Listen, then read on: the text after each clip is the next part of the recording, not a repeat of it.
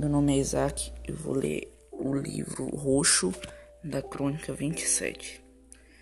Ele queria colocá-la numa barca viking em chamas, ou numa pirâmide gigantesca de pedras rosadas, ou jogá-la ao mar, vestida de organde azul, ou enterrá-la numa colina ao pôr do sol, ou colocá-la na mais alta árvore da floresta, para que ela fosse devorada pelos pássaros e pelo tempo.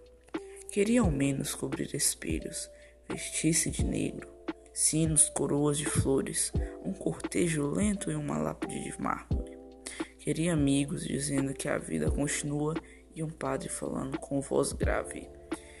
Queria apertar sua mão fria e olhar seus lábios embranquecidos. Mas não houve nada disso.